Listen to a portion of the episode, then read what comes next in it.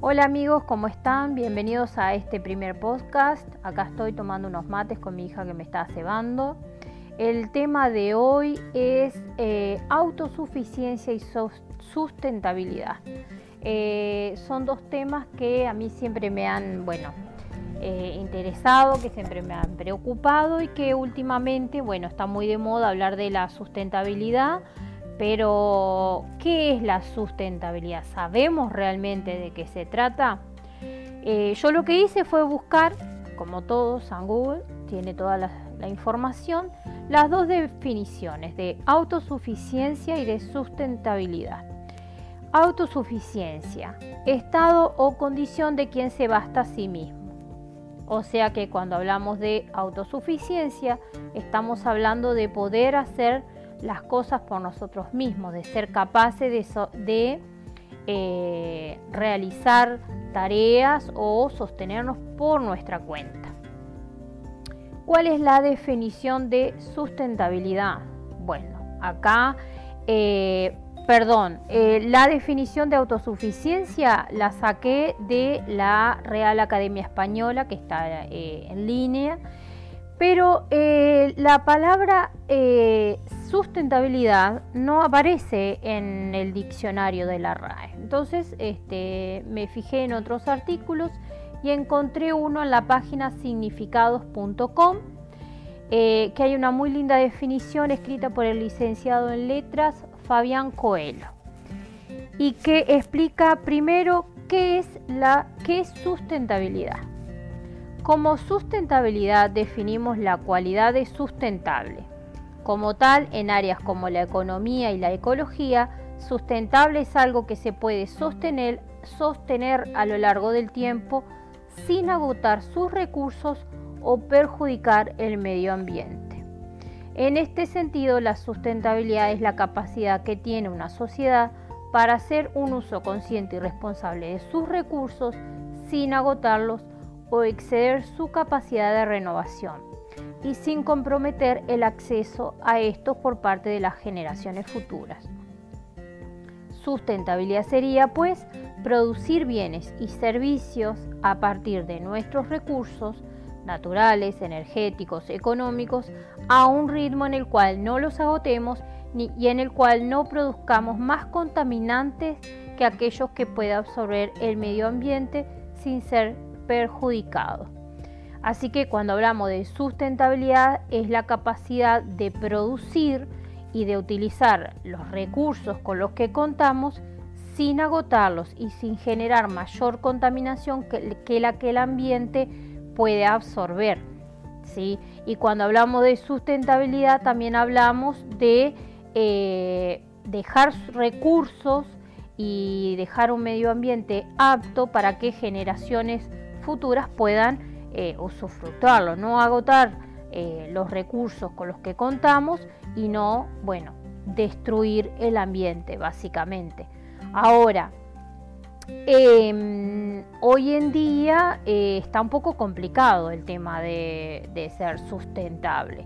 Capaz que el ser autosuficientes, bueno, es algo que mayormente tenemos incorporado porque eh, todos tenemos que vivir de algo, ¿sí? Tenemos el hábito del trabajo, tenemos el hábito de, bueno, de, preparar nuestros alimentos, de cuidar de nuestra casa, mal que bien, el uruguayo se da mañana para todo, de ahí el dicho de lo atamos con alambre, siempre tratamos de solucionar las cosas de una manera o de otra, eh, pero eh, ¿qué pasa con la sustentabilidad?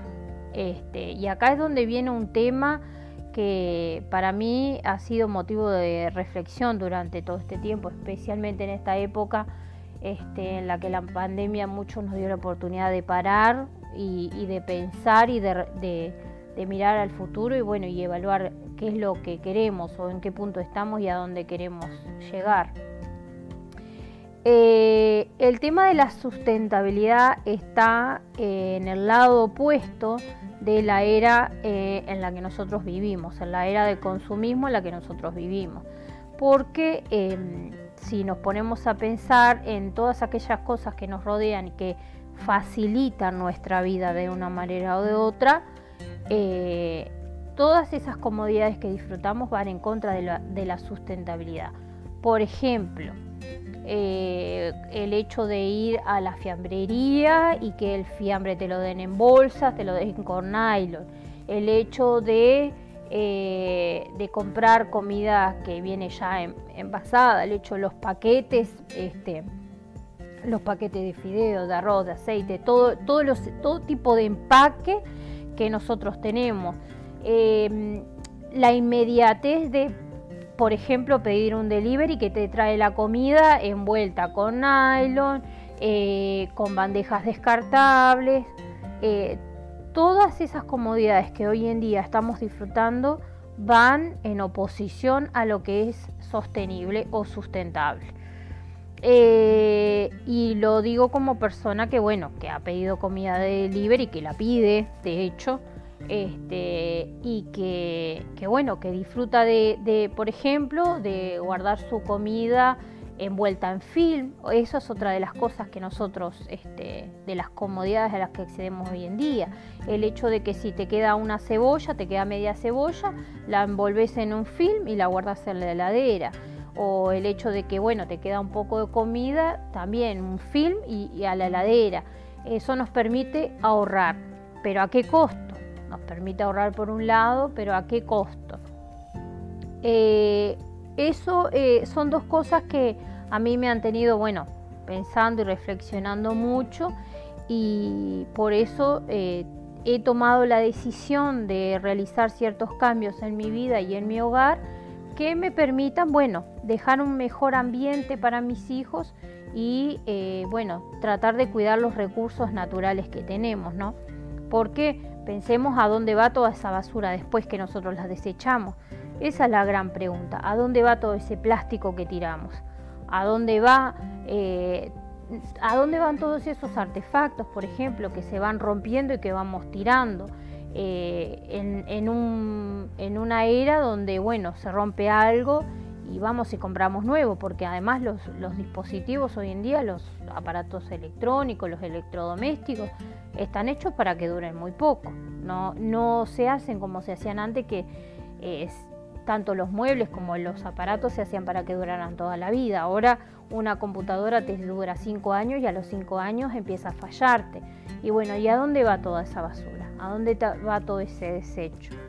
Esa es la pregunta que, que nosotros tenemos que hacernos y pensemos que todos esos desechos van a un lugar donde están contaminando, donde están eh, contaminando los recursos naturales, tanto las aguas, la tierra, el suelo, donde después nosotros queremos cultivar alimentos y no se puede porque está todo contaminado.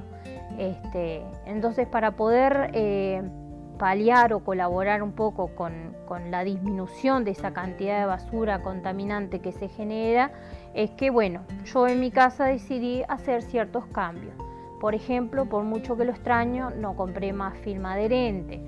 Eh, trato de, si tengo que comprar eh, irremediablemente algo que sea de plástico, bueno, me aseguro que sea algo que yo después voy a reutilizar o que em, voy a aprovechar de alguna otra manera, que no va a ir a parar a la basura de manera eh, inmediata, sino que bueno, que yo le voy a dar un uso prolongado. Si es algo que, es de plástico, bueno, me aseguro de que le dé un, uso eh, amplio en el tiempo, ¿no? que no sea un plástico de un solo uso y a la basura. Este, por ejemplo, yo las bandejas descartables que vienen con con la comida em, o que vienen con algunos productos como por ejemplo el dulce membrillo o, los dulces este, en general, las estoy usando para los semilleros, por ejemplo, hago los almácigos y los pongo ahí o los reutilizo para poner debajo de las macetas para que cuando riego mis plantas el agua no caiga sobre los muebles. Entonces, este, y si voy a comprar algo, pienso el uso que le voy a dar a ese empaque. Entonces, si veo que no le voy a dar un buen uso, que no tengo manera de reaprovechar ese plástico, trato de evitar eh, comprarlo.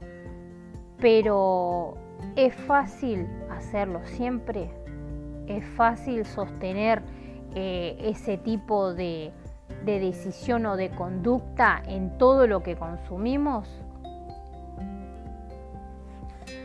Hace unos días estaba mirando un video en YouTube de el primer eh, supermercado que se abrió en Buenos Aires, donde eh, vos tenés que llevar tus envases de vidrio, ¿sí? Para poder comprar los alimentos eh, de ventas a granel. Y me, realmente me encantó el video y me encantó la idea y ojalá acá en Uruguay se pudiera implementar. Es un, es un tipo un supermercado donde eh, están todos los productos y que hay de, todo tipo de precio y de diferentes calidades, ¿no? Todos los productos comestibles están en grandes recipientes y eh, vos tenés que llevar tus frascos, te los pesan, te marcan el peso debajo con un marcador este, y vos lo vas llenando y después te, lo, te descuentan el peso del envase en el total. Y eh, si no tenés frasco, ellos te venden ahí los frascos para que vos los llenes. Y podés comprar de todo, porque hay, eh, hay shampoo sólido, hay jabones de tocador, hay pasta de dientes sólida, también productos este, naturales. Eh, sin elementos químicos, sin conservantes, y después todo lo que es de despensa, eh, arroz, azúcar, fideos, eh, los frutos secos, bueno, lo que uno se pueda imaginar, todo lo venden ahí a granel en envases de vidrio. Y tenés que llevarte tu eh, bolsa también, ¿sí? y la verdad que me encantó la idea y ojalá que se pudiera implementar aquí en Uruguay el tema de la venta granel, el tema de eh, eliminar el empaque plástico que traen los alimentos, que son los que bueno, generan gran contaminación. Y a eso me refiero cuando hablo de que las comodidades de hoy en día también significan una pérdida a la larga cuando hablamos de que esos empaques después van a terminar la basura y van a terminar contaminando el ambiente. Porque si nos ponemos a pensar, eh, años atrás, incluso cuando yo era niña, te vendían todo envuelto en papel, todo envuelto en el, viejo y querido papel de astraza, que después uno lo usaba para forrar los cuadernos, siempre lo estaba utilizando para algo, era genial para las manualidades de la escuela o para tu tiempo libre, cuando querías hacer algo, aprovechabas ese papel de astraza.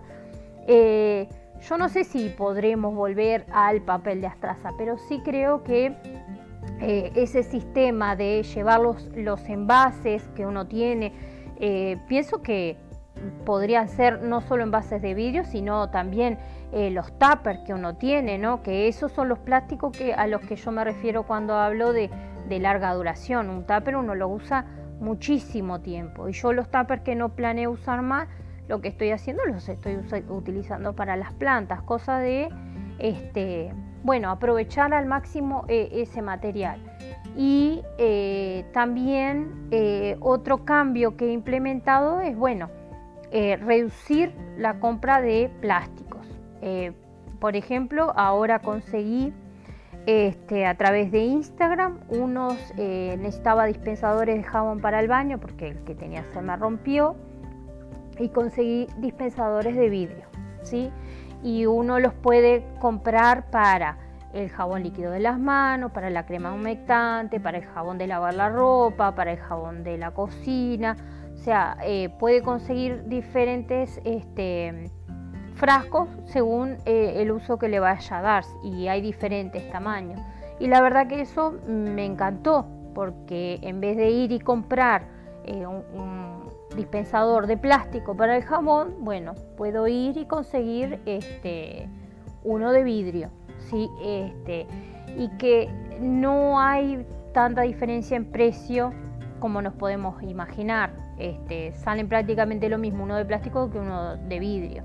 Eh, y el vidrio se recicla. El vidrio es algo que se, aprovecha. Este,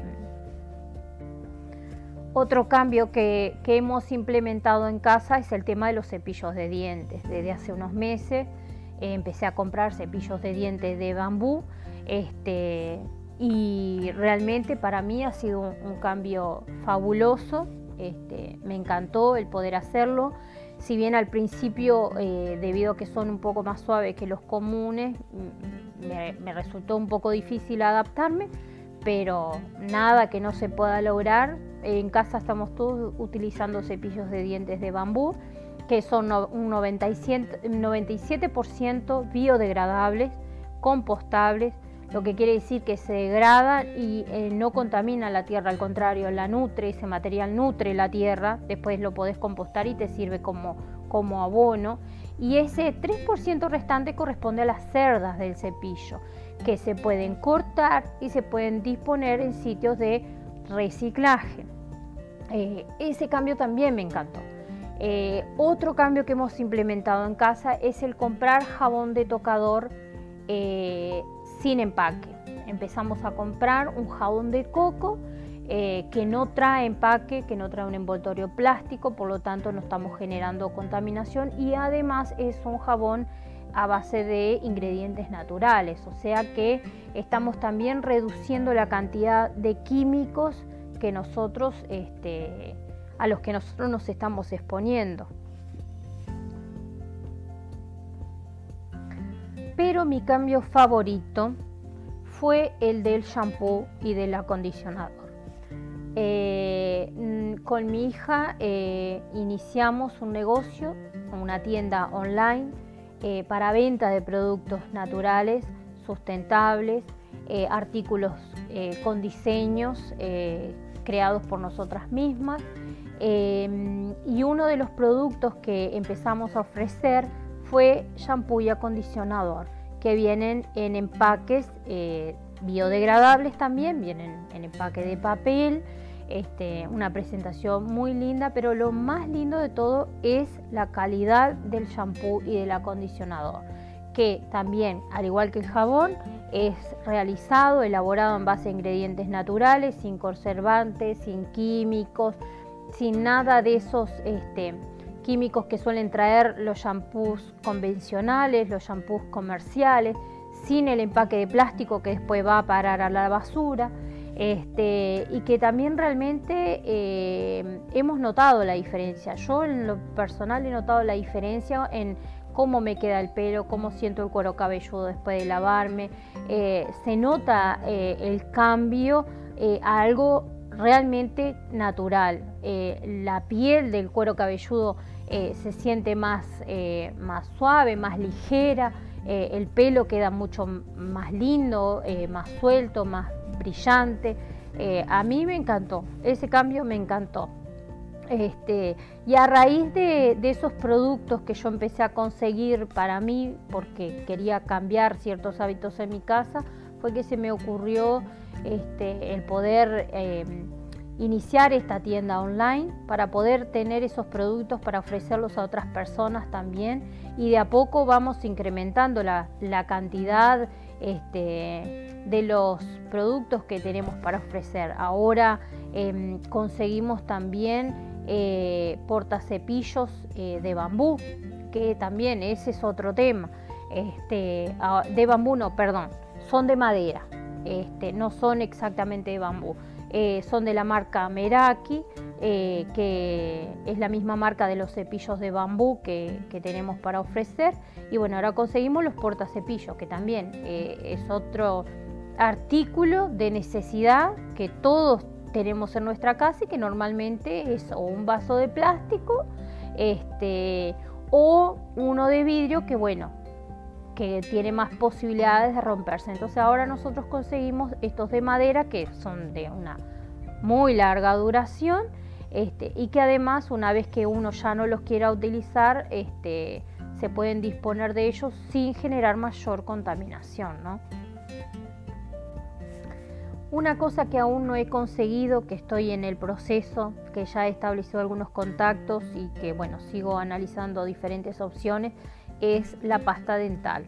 La pasta dental es otro artículo básico, de higiene básico, que uno tiene que comprar todos los meses y en mi caso, en el caso de mi familia, que somos seis, mucha cantidad y, que, cuyos eh, empaques después van a parar a la basura. Y no hay nada que se pueda hacer con ellos, porque yo soy muy eh, de ingeniármelas para reutilizar todo, pero yo no he encontrado nada que pueda hacer con los tubos de la pasta de dientes.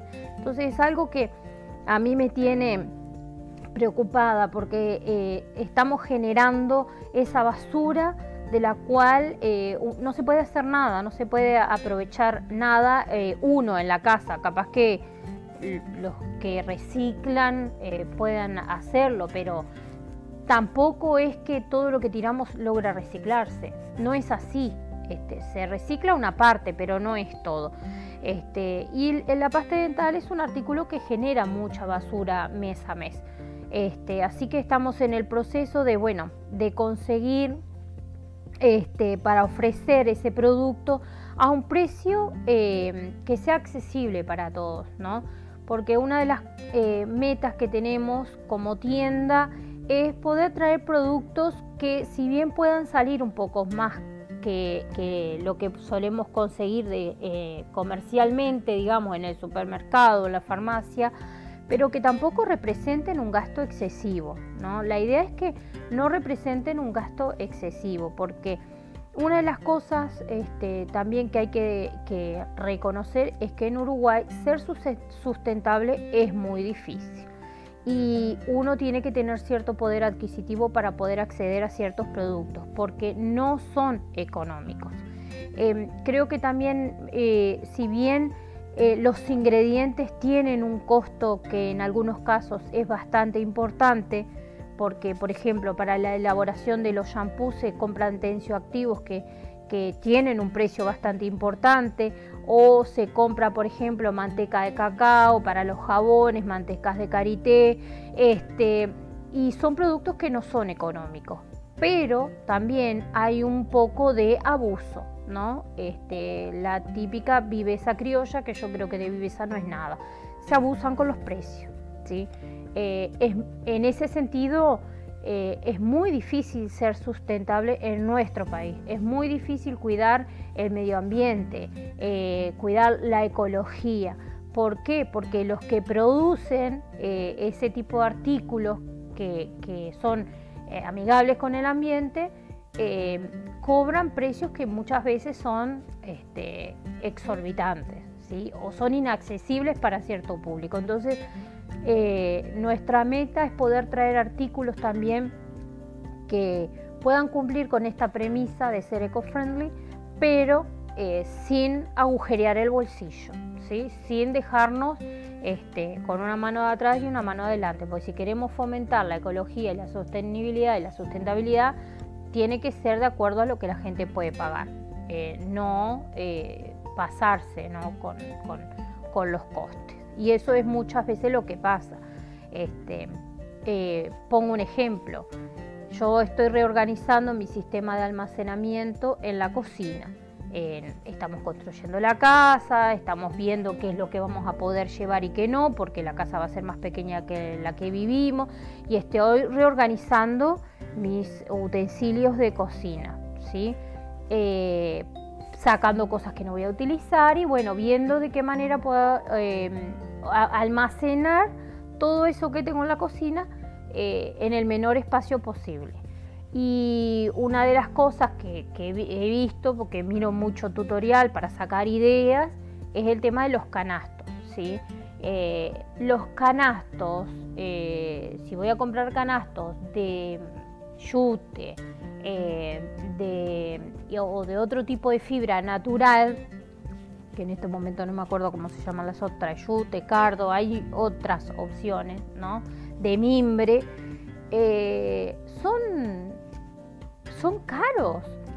Para la cantidad que uno precisa para almacenar cosas en la casa, no te da, no te da el bolsillo.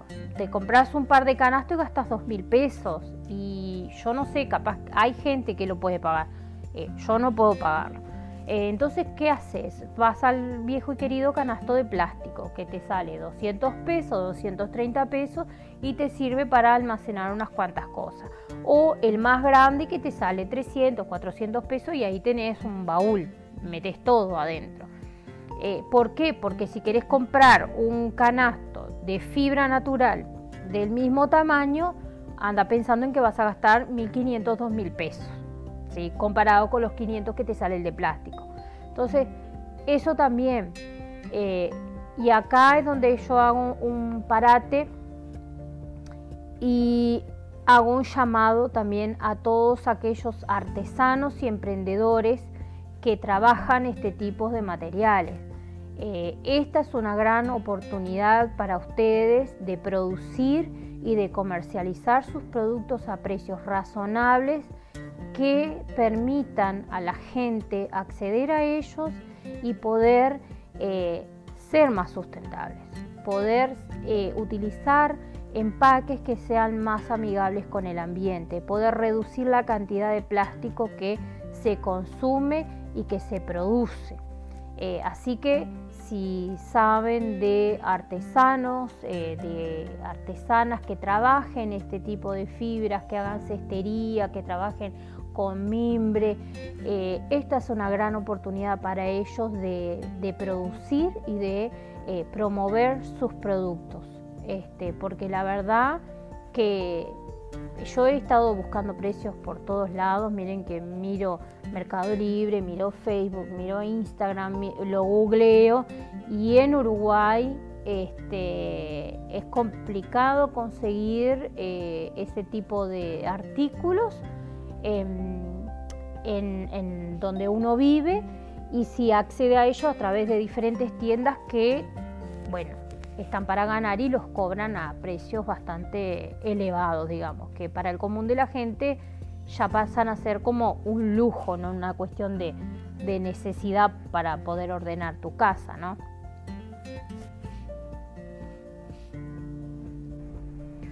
Ahora, eh, no quiero que se me malentienda, ¿sí? Em, yo como ciudadana común y corriente no puedo decir ni afirmar no voy a usar nunca más plástico, porque es mentira. Si lo digo estaría mintiendo, porque hay cosas que irremediablemente voy a tener que consumir que vienen en envases plásticos o eh, como me pasa ahora que estoy reorganizando mi casa para mudarme y tuve que comprar canastitos plásticos para reorganizar mi cocina. Ahora, ¿por qué decidí comprarlos? Porque bueno, son canastos de hechos de un material resistente, de larga duración, eh, al cual yo le voy a dar un uso prolongado en el tiempo, ¿sí? y que salvo que, bueno, que, se le caiga algo encima, no se va a romper, o sea que a mí me va a durar muchísimo tiempo. ¿sí?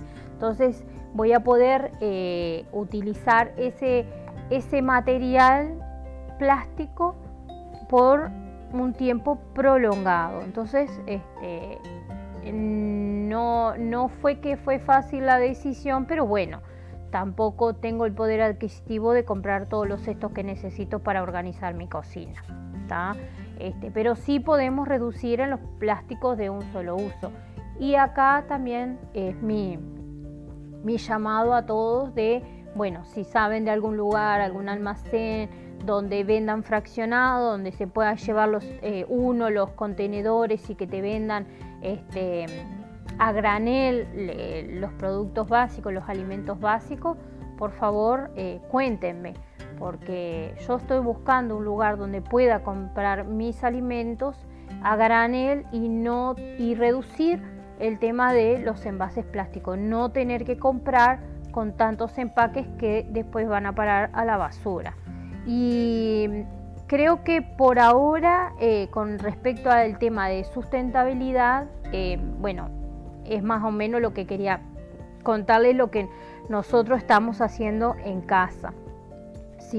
Tratando de, bueno, de hacer compras más conscientes y tratando de generar menos basura, ¿sí? tratando de disminuir los desechos este, que, que, bueno, que después van a parar a, a quién sabe qué parte, ¿no? A contaminar el medio ambiente.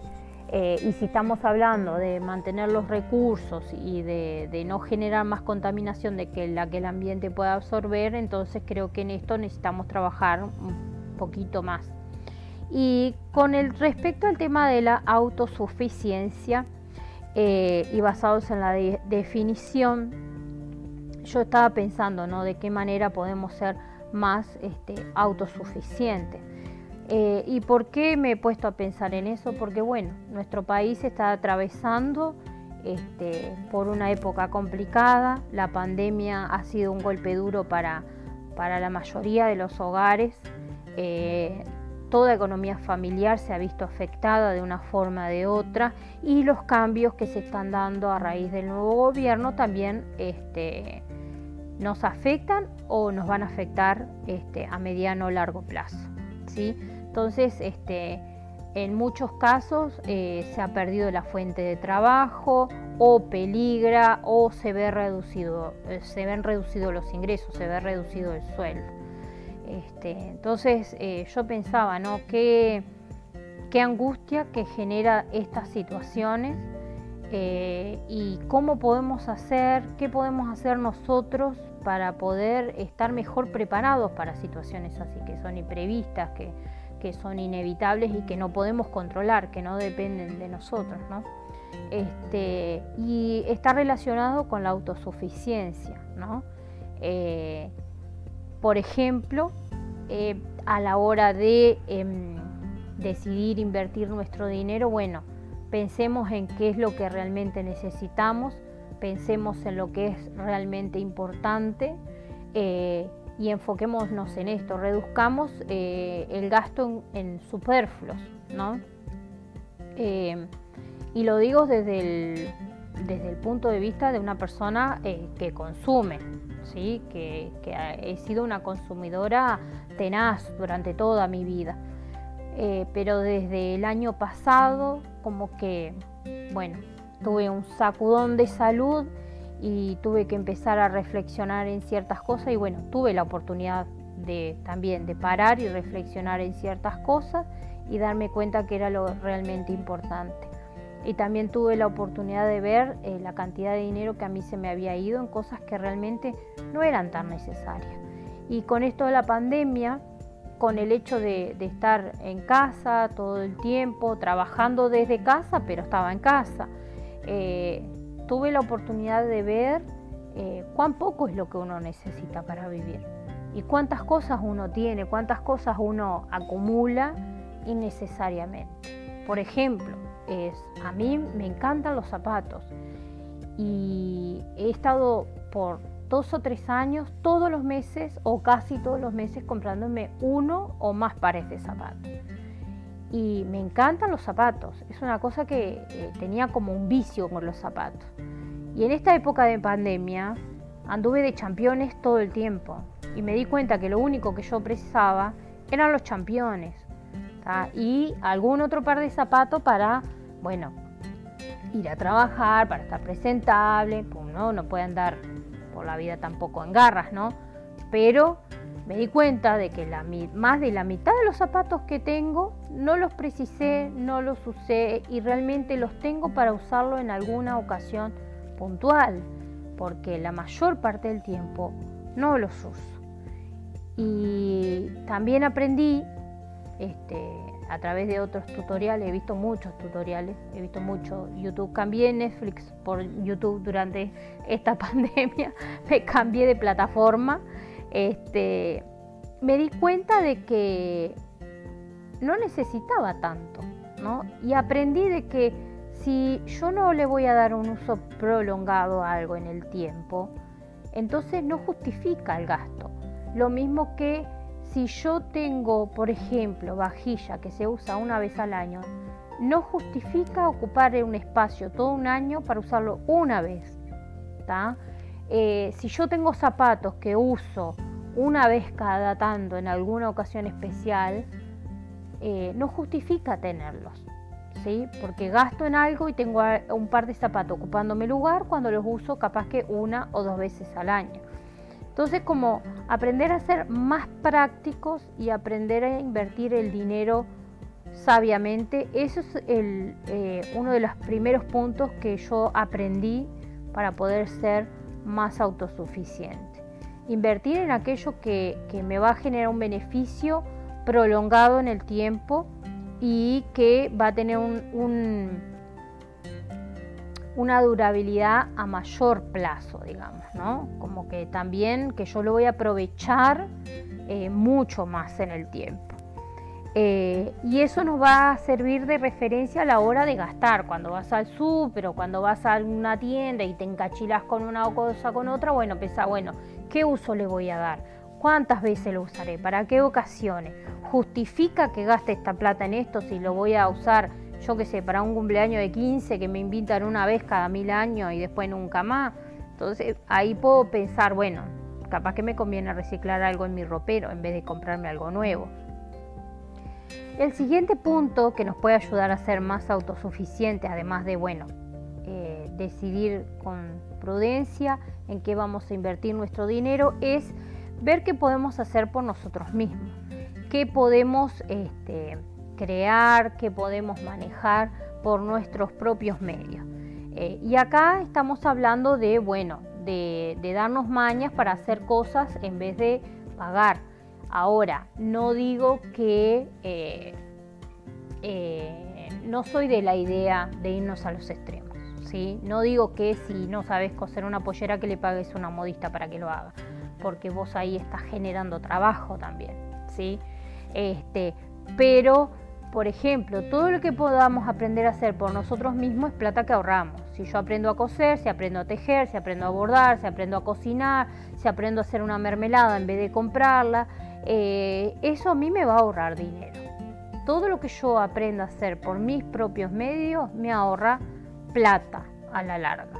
¿sí? Yo, por ejemplo, quería ahorrar plata con el jabón de tocador. Intenté hacer de jabón de tocador, probé una vez, probé dos veces, no me salió. Ya está, compro el jabón. Pero ¿qué hago? Compro jabón que viene sin empaque, jabón natural, hecho a base de ingredientes naturales y que no contamina. Este, no es que tenemos que hacer todo por nosotros mismos, pero todo aquello que aprendamos a hacer siempre va a ser algo que nos vamos a ahorrar. Por ejemplo, a mí me gusta tejerle a mis hijos. Este, y cuando eran más chicos también les cosía ropa, ahora que están más grandes ya se complica. Son más grandes, yo no tengo las habilidades necesarias y tampoco tengo los tiempos. Entonces, ¿qué hago? Bueno, les compro la ropa o se las mando a hacer.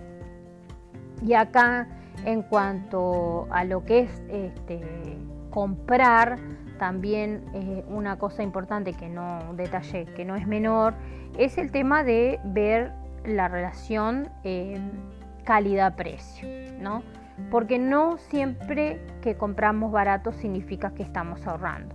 A veces sí, eh, de repente yo tengo para comprar un par de championes de 500 pesos, no tengo para comprar uno de 1000. Bueno, si no tengo para comprar el de 500, el de 1000 compro el de 500. Ahora, yo una de las cosas que siempre hago es buscar, siempre busco ofertas, siempre estoy buscando este, ofertas por todos lados. Por ejemplo, cuando se trata de calzado, busco en Toto, busco en la esquina, acá en Santa Lucía, Toto en Montevideo, que tienen la oferta semanal, que tienen el 2x1. Hago las cuentas a ver si me sirve el 2x1, porque a veces el 2x1 en realidad eh, estás pagando lo mismo que si te llevas uno solo y no te sirve. O sea, todos esos números los hago, ¿sí? Pero si puedo invertir un poquito más en algo que va a ser de mejor calidad y que me va a durar más, lo invierto, porque es eso, es una inversión, no es un gasto.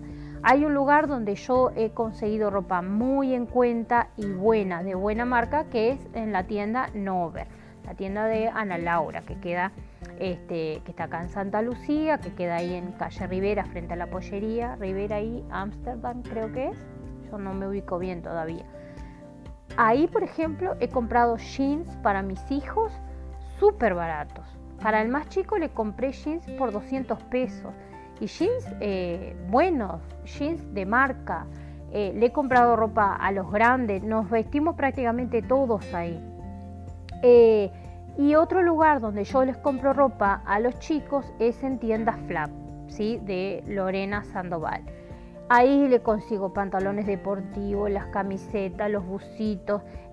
Al chico, el más chico mío, es muy particular en lo que es la ropa.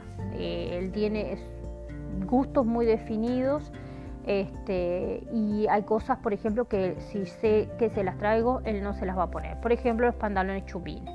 No le gustan los pantalones chupines. Entonces yo le pido a Lorena que me haga pantalones que sean rectos, porque al varón grande tampoco le gustan los chupines y ella me hace los pantalones eh, que los chiquilines eh, precisan, que necesitan y a precios que yo puedo pagar. Entonces, a veces no es solo cuestión de eh, de ir a lo primero que uno ve porque está dentro del presupuesto, porque hay que buscar, porque hay cosas que están dentro de nuestro presupuesto en los lugares que menos lo esperamos. Este, yo cuando recién me mudé a Santa Lucía y vi la tienda Nover, eh, la veía por fuera y decía, no, pero acá venden ropa carísima. Y cuando me animé a entrar, cuando empecé a ver, eh, hay ropa de todo tipo, hay ropa que es muy buena, de marca, que está a precio que capaz que no todos podemos pagar, pero también eh, hay ropa que es de con las mismas cualidades, pero que está de oferta, está de rebaja. Entonces uno tiene que aprovechar esas oportunidades, porque con la misma plata vos te traes algo que es mucho mejor. ¿sí? No hay que ir siempre a lo primero que uno ve hay que buscar, hay que dar vueltas, hay que investigar, este, porque hay opciones, tenemos opciones. Y una vez que bueno, que decidimos que hay algo que nosotros, por ejemplo, un par de championes no lo podemos hacer por nosotros mismos, ¿no? Lo salimos a buscar y ahí vemos, buscamos por todos lados y vemos cuáles son las opciones que, que más se nos van a, se van a acomodar a nuestro presupuesto pero tengamos cuidado de que muchas veces por la misma plata que compramos un par de championes que está 500 eh, pesos y que no dura dos meses, podemos comprar 500 pesos uno de buena marca que está rebajado. Entonces, esas son las, cuentas que tenemos que hacer y es la investigación que tenemos que hacer a la hora de comprar, ¿no? Lo mismo que cuando se trata de, de la ropa. Este, para los niños siempre es todo un tema porque ellos crecen, la ropa les queda chica y estamos todos los meses reponiendo ropa y calzado. Eh, y que me digan que no las, las madres si no tienen ese problema, que están todo el tiempo teniendo que comprar algo, cuando no son las camisetas, son los championes, son los pantalones. Entonces es un presupuesto y eso es una preocupación constante. ¿Por qué? Porque es una necesidad básica.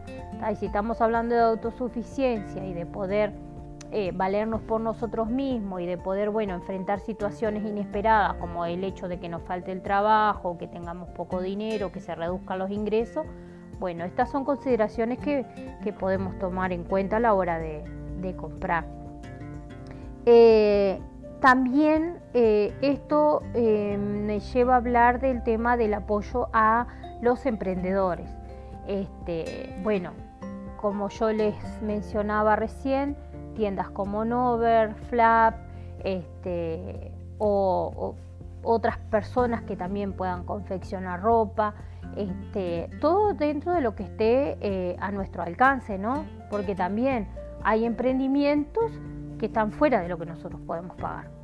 Si bien este, nosotros queremos darle a los emprendedores todo el apoyo del mundo, a veces los precios se escapan a lo que nosotros podemos acceder.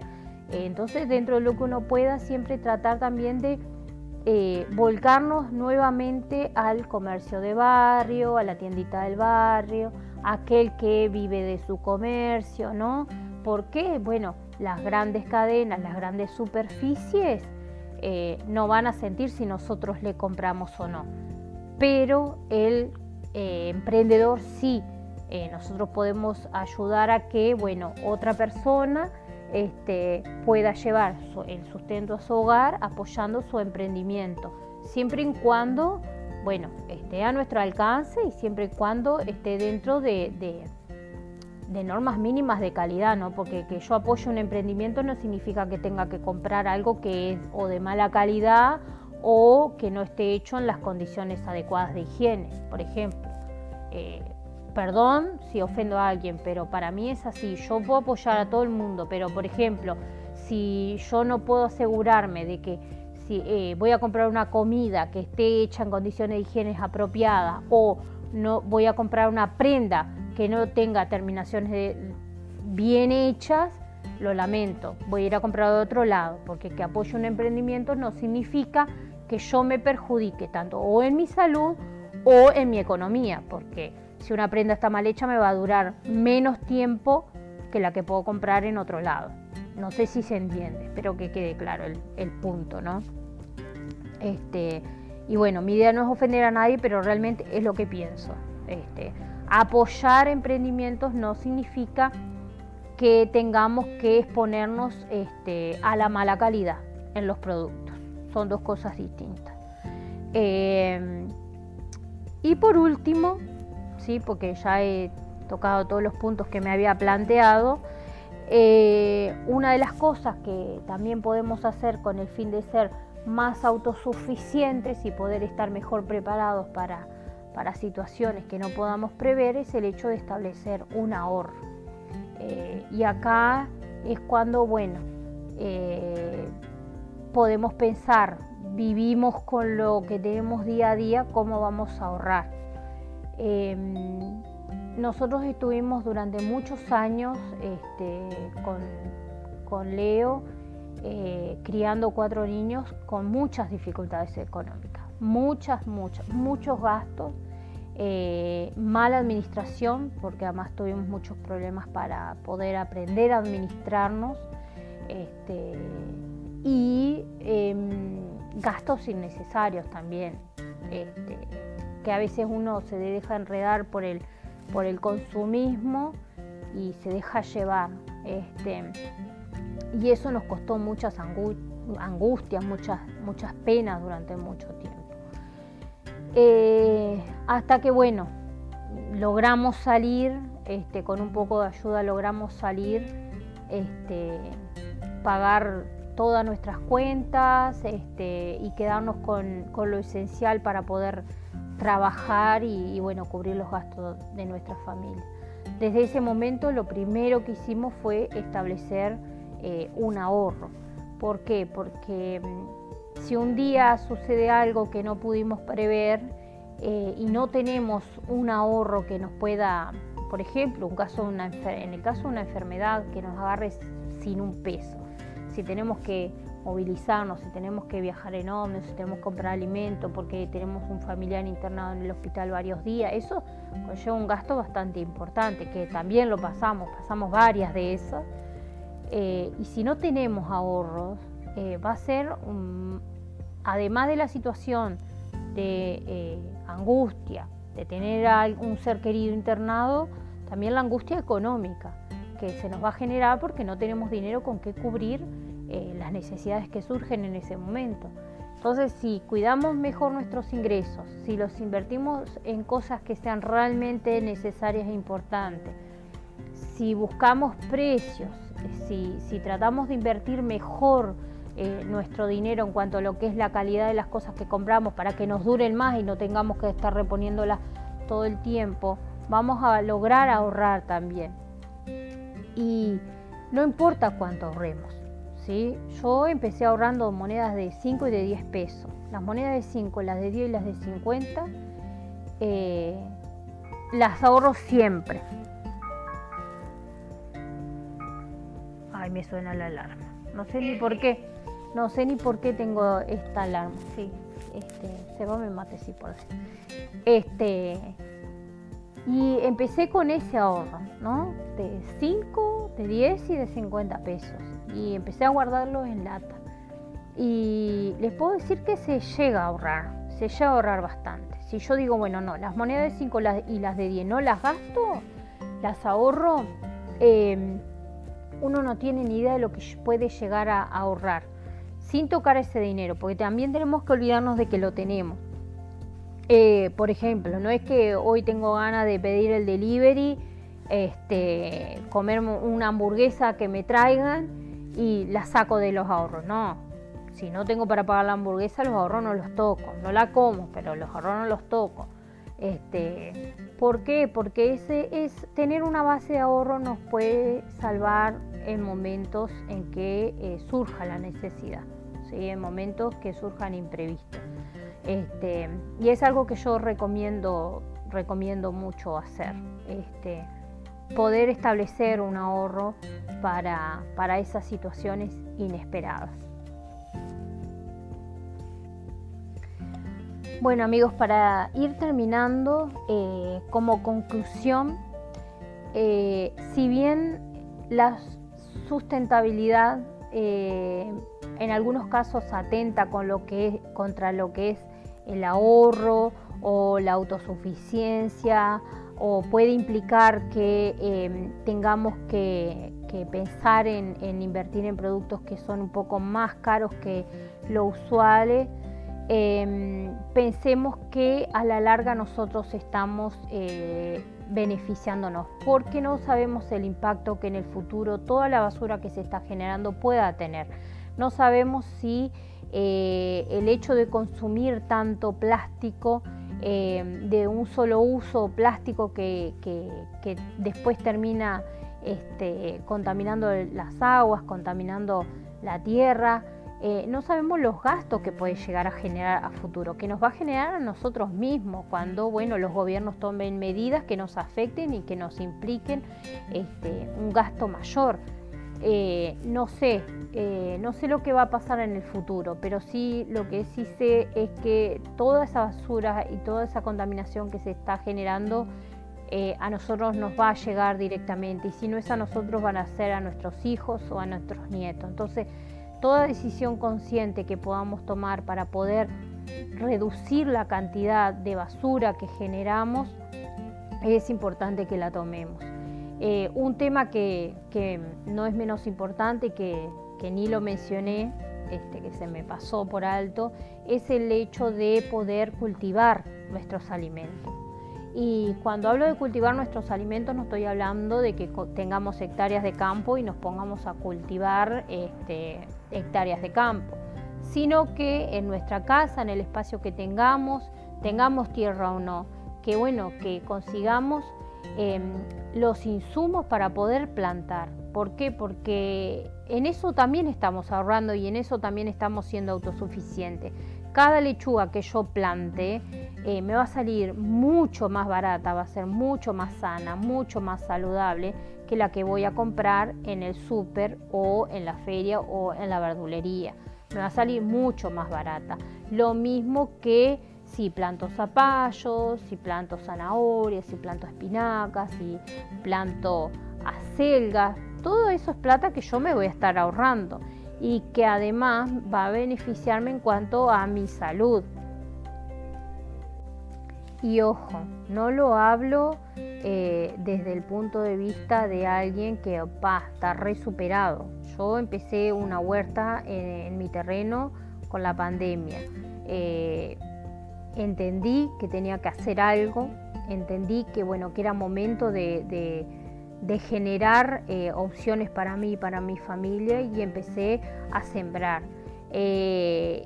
pero cada uno dentro de lo que pueda, así sea que tengas un bidón de agua y plantes ahí, eso ya hace la diferencia, ya es un ahorro para vos y, ganas en salud para tu familia. Y el otro tema también es el compostaje. Em, desde que empezamos con la huerta, nosotros también empezamos a compostar. Todo desecho orgánico que no tenga ni aceite ni sal, que no esté cocido, eh, sirve para compostar, ¿sí? Eh, y en esto pueden buscar información en internet, ver videos en YouTube, cómo este, producir compost, cómo elaborar compost. todo residuo orgánico de la cocina se puede compostar y en eso también estamos reduciendo la cantidad de basura que generamos, que además el compost es una de las mejores cosas que podemos hacer con nuestros desechos orgánicos, porque eso después sirve para fertilizar la tierra. Podemos compostar en cualquier recipiente o podemos compostar en la tierra mismo, delimitar un área con, con con tabla o con tejido y, e ir arrojando este, los desechos orgánicos ahí, cubriéndolos con pastos secos, con cajas secas o con tierra para que no haya moscas y no genere olor. Pero eso también es algo que podemos hacer en nuestros hogares eh, para poder reducir la basura y poder aprovecharlo, porque después ese mismo compost se convierte en tierra fértil que nos sirve para, sembrar, este, que no es un detalle menor, eh, que no es algo que eh, no podamos hacer. Nosotros en, Uruguay somos este, muy afortunados por la cantidad de tierra fértil que tenemos y que podemos utilizar. Todos tenemos un espacio donde podemos eh, plantar y si no lo tenemos seguramente hay un espacio donde podemos poner unas macetas, unos bidones, unas botellitas y poder tener algo que podamos cultivar. Em, como digo, no, estoy hablando desde, desde una visión de, superada, sino de eh, lo que yo estoy aprendiendo. Eh, me gusta compartirlo con, con los demás y eh, con la esperanza de que pueda servirles, de que pueda ayudarles, bueno, a prepararse mejor para el futuro, ¿no? Porque nadie tiene el futuro asegurado y no sabemos las vueltas que da la vida y en qué situaciones puede, nos puede encontrar. Y si nosotros tenemos presentes estos dos términos, que son la autosuficiencia y la sustentabilidad, vamos a poder cuidar mejor nuestra economía familiar, invertir mejor nuestro dinero y también cuidar mejor los recursos naturales. Eh, ambas cosas para mí en lo personal van de la mano en este momento. Este, espero que, esto les sirva de reflexión, que les ayude a poder tener este, una mejor visión este, a futuro y que ustedes puedan aprender de la misma forma que yo he aprendido en este tiempo, este, a poder cuidar de sus ingresos y poder estar preparados para, para lo que vendrá. Este, porque cuanto más preparados estemos, menor va a ser la angustia cuando surjan situaciones que, se escapan a lo que nosotros podemos controlar, sea una enfermedad, sea la falta de trabajo, sea la reducción de los ingresos, eh, lo que sea.